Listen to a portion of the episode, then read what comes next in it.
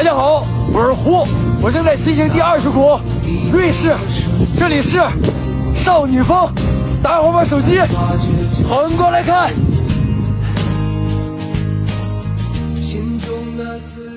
你好，我是梅乐。在我们居家集体抗疫的时候，有一些年轻人，他们正在骑着自行车环游世界。刚才你听到的这段录音，就是一位叫胡的小伙子，他骑着自行车已经到达了瑞士的少女峰。他今年二十二岁，从二零一八年十八岁开始，他就骑着自行车开始环游世界。他先从中国出发，到达了越南、柬埔寨、泰国、老挝、印度、斯里兰卡、巴基斯坦、亚美尼亚、格鲁吉亚、坦桑尼亚、卢旺达、塞尔维亚、波黑、克罗地亚、梵蒂冈。圣马力诺、意大利，在最近，他终于到达了瑞士。在这个四年间，他一共去过了三大洲、二十个国家。他每到一个地方，他就会录一段小视频，然后他会在里面说：“大家好，我是胡，我现在在哪里哪里。”其实我在小红书上关注了很多这样的独自旅行的博主，但是为什么我今天要放他的录音呢？因为我总是能够从他的视频当中获得一种力量，毕竟。我们已经被困在家里三年了，我们人生有多少个三年呢？我想多的话，也就是三十个三年吧。所以在这三年间，我们三十分之一的人生就这样子虚度过去了。所以我现在从他的视频里面，我就获得了这种力量，甚至我获得了一种快乐。看到他的视频，我就仿佛觉得我好像也跟着他去了意大利，去了瑞士，去了少女峰。不过就在他这样子一个激情澎湃的视频下面。也会有人问你这样子骑车到各个国家的意义是什么？旅行的意义到底是什么？最终还不是要回到柴米油盐的生活当中，回到熟悉的城市，过着日复一日的枯燥的生活？那你何苦花这些时间、花这些钱这么折腾呢？有这些时间去挣更多的钱不好吗？有人就回答：用脚步去丈量着世界，用眼睛去发现着美好，用心灵去感受着大自然。在旅行里面，可以了解世界的精彩，学习不同的文化，探寻历史的文明。这个世界犹如一部精彩的百科全书。不旅行，那你看到的世界就仅限于你的眼前。旅行会让人生这本书丰富而多彩。多旅行，给人生留下不一样的印记。毕竟这一生真的很短暂。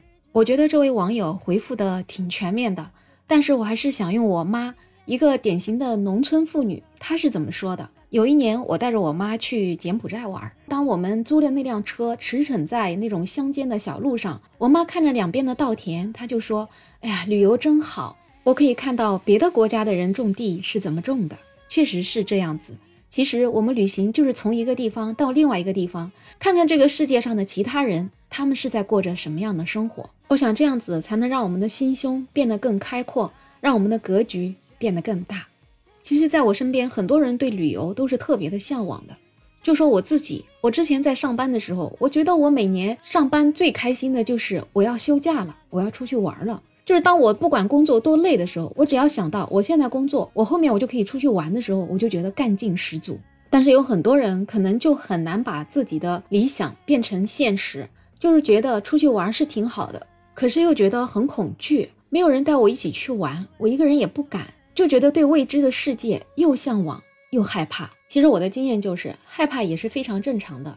但是呢，你走出去一次看看，等你走了一次了，你就会发现外面的世界真的很美好，它一点都不让人恐惧。旅行的方式有很多种，有人会选择传统的旅游团，也有人会选择自助游。如果是因为恐惧的话，那第一次我建议可以跟着一些比较精品的旅行团，至少你看过外面的世界了。第二次，如果说我想更自由一点的自由行的时候，就没有那么可怕了。比起旅行团来，个人旅游的话可能会更加的自由，一个人想做什么就做什么，想几点起床就几点起床，想去哪里玩就去哪里玩，完全不受限。所以越来越多的人会选择自由行。虽然有很多人会选择有一群小伙伴一起走的旅行，但是也有一些人就特别喜欢一个人。当然，也有一些客观的因素，可能他找不到小伙伴一起旅游。但是也有一些人就是喜欢一个人自由自在的样子，因为但凡有了两个人，就是一个团队了。有了团队之后，你势必就要迁就别人。那有一些独自自由惯了的人，就会受不了这样的约束。所以一个人旅行其实也是特别好的一个经验。就像开头的这个小伙子胡，他可不就是一个人骑了二十个国家吗？所以一个人的诗和远方到底有多美呢？当然还是要建立在一个比较成熟的攻略之上的。我自己的经验就是，首先我要选择一下我本次旅行的目的地。那一般我会怎么选择呢？首先我肯定会从那些我还没有去过的地方选起。去过的地方虽然也想去，但是毕竟人生短暂呢，我肯定还是要先打卡那些还没有去过的地方。那我一般就会在那些旅游网站看看别人都去了哪里，先选定一下我是要去国内啊，还是去国外。说到这里呢，有些人可能会觉得去国外的话会不会太贵了？其实，在疫情之前，很多国外的地方还真的不贵，其实它有很多机票是那种廉价航空，也非常非常的便宜。所以去一趟国外，比如说去日本呢，去东南亚呀，可能也许它的花费甚至还不如去国内的某一些城市。所以我觉得国内国外跟预算没有特别大的关系，主要还是跟你想不想去有很大的关系。在这里我就打个比方，比如说我想去泰国的清迈，那我就会先在那些旅游的网站上查一下清迈有哪些好玩的地方。然后看看别人一般都是玩几天，这样子我就能确定一下我去清迈要玩几天。比如说是要玩一个星期的话，那我就可以先买机票了。那这个具体旅游的时间呢，我肯定会选在一个价格相对比较便宜的季节，比如说机票来回也就是两千块到三千块之间的这样一个预算。把机票订好了之后呢，那就可以订住宿了。因为比如说像去清迈这样的地方，其实你可能固定住宿就是在清迈的城里面，所以对于住宿来讲是非常非常好订的。那如果你是一群小伙伴，那你可以租一个 Airbnb 上面的一个别墅啊，或者是酒店。那如果说你是一个人呢，那其实，在 Airbnb 上面也有那种特别好的单身的公寓，价格也不贵。那有很多人可能会选择特别特别便宜的住宿，但是我就觉得，如果是一个人旅行的话，就尽量不要选择太便宜的，因为太便宜的那种旅店，它的地址啊，或者说周边的环境啊，肯定是有一些缺点的。所以呢，太便宜的时候要留一下心眼儿。如果说你看到他的住宿的评价什么，确实还是不错的，那可以选择。但是如果他有很多很多的差评，而且评的都特别的详细具体的时候，这个时候就要长个心眼儿。像这样的酒店就尽量避坑，因为你在外面旅游的时候，住宿的体验是非常非常重要的。如果你整个住宿的体验不好，那就完全会打破你整个旅游的体验。那机票跟住宿订完了之后，其实两大主要的任务就结束了。接下来就是好好做一下我到了当地之后都要去哪些地方玩的这种攻略了。其实像有很多地方，就比如说清迈，有很多当地的那种一日游的那种小团，非常非常的方便。它一个车子可能就是可以坐七八个人，你只要订好了之后呢，他就会早晨一家一家酒店去接你们，然后你就会加入到一个小的团体里面，你们可能会一起去爬山啊，可能一起会去某一个寺庙啊，可能一起去给大象洗澡啊。可能一起去某一个动物园呢，然后晚上再把你送回到酒店里面。所以我觉得这样的形式对于一个人出去旅游其实是很方便的。因为我在出去玩的时候，我就经常会遇到那种一个人的那些年轻的小伙子或者小姑娘。他们就会加入到我们在的这个小团体里面，也能够一起玩得很开心。那玩完一天之后，就各自回各自的酒店，他又可以继续回到他一个人旅行的快乐当中。等这些行程攻略都做好了，那如果是出国的话，就办一下签证；如果是国内游，那就啥也不用了，就等着出去玩就可以了。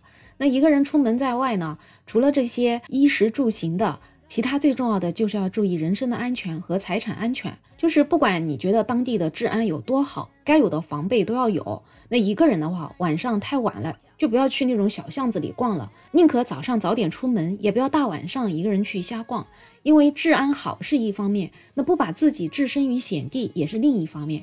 一个人出门在外，一定要看好自己的钱包。我看到有一些人经常一个人背着那种单肩的包就挂在肩膀上，其实我觉得特别特别的危险啊。所以我自己出门在外，我至少也要背一个斜挎的包，至少让人家要拎的时候拎不走啊。那最好呢，就是有一些隐形的腰包，可以把护照、身份证啊、现金、银行卡等等都可以随身携带。然后只要有人在，那钱就一定在。有一次我一个人去到另外一个城市，我当时就是有一个背包放在我的边上，然后有一个人跟我搭讪，跟我讲话。等我头一抬的时候，我就发现我的那个包就不见了。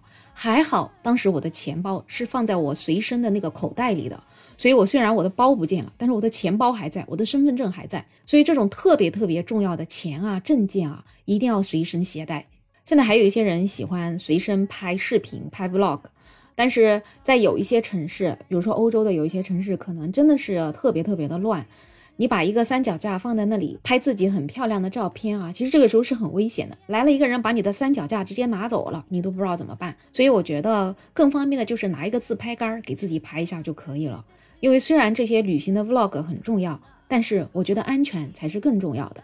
因为在旅行当中的穿着还是尽量要更舒适一点吧，就是穿运动鞋、穿长裤、穿运动裤，我觉得是很方便旅行的。有一些女孩可能为了漂亮嘛，会穿的比较清凉。虽然说是穿衣自由，但是一个人旅行在外嘛，还是要多留一个心眼儿，我觉得会更好。总而言之呢，旅行是很美好的，所以在旅行之前，我们认认真真的做好攻略，那这趟旅行才能更美。在疫情之前，我也是去过很多很多的地方，但是我回想起来，印象最深的就还是一个人旅行的时候。有一次，我一个人去了柏林，在柏林，我玩的最多的就是坐游船。坐着他们的游船逛遍了各种湖，然后各种河。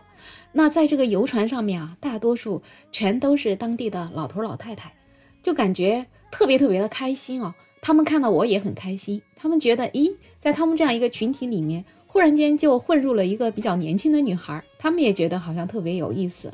所以我到现在我都记得，有一天我坐的那个游船，我的右边就坐了一个白发苍苍的老大爷，然后那个夕阳呢。就从他那边给照射过来，然后他整个人就笼罩在那个夕阳的光芒当中。当时这幅图片我拍下来了，我觉得在那个当下，他真的就像是一位时间的旅行者。在那一刻，整个世界非常非常的安静。所以我想，这些就是旅游的美好吧。他给我们留下来的回忆，可能就是一辈子的。好了，这一期话题就聊到这里。反正就是希望咱们最后的这一次抗疫能够尽快的过去，然后大家都能恢复到从前的生活当中，想去哪里玩就去哪里玩，想做什么就做什么，好日子真的离我们不远了。好了，欢迎在评论区留下你的任何看法，也欢迎订阅、点赞、收藏我的专辑。没有想法，想加入听友群的朋友可以加我，没有想法的拼音再加上二零二零，我是梅乐，我们下期再见。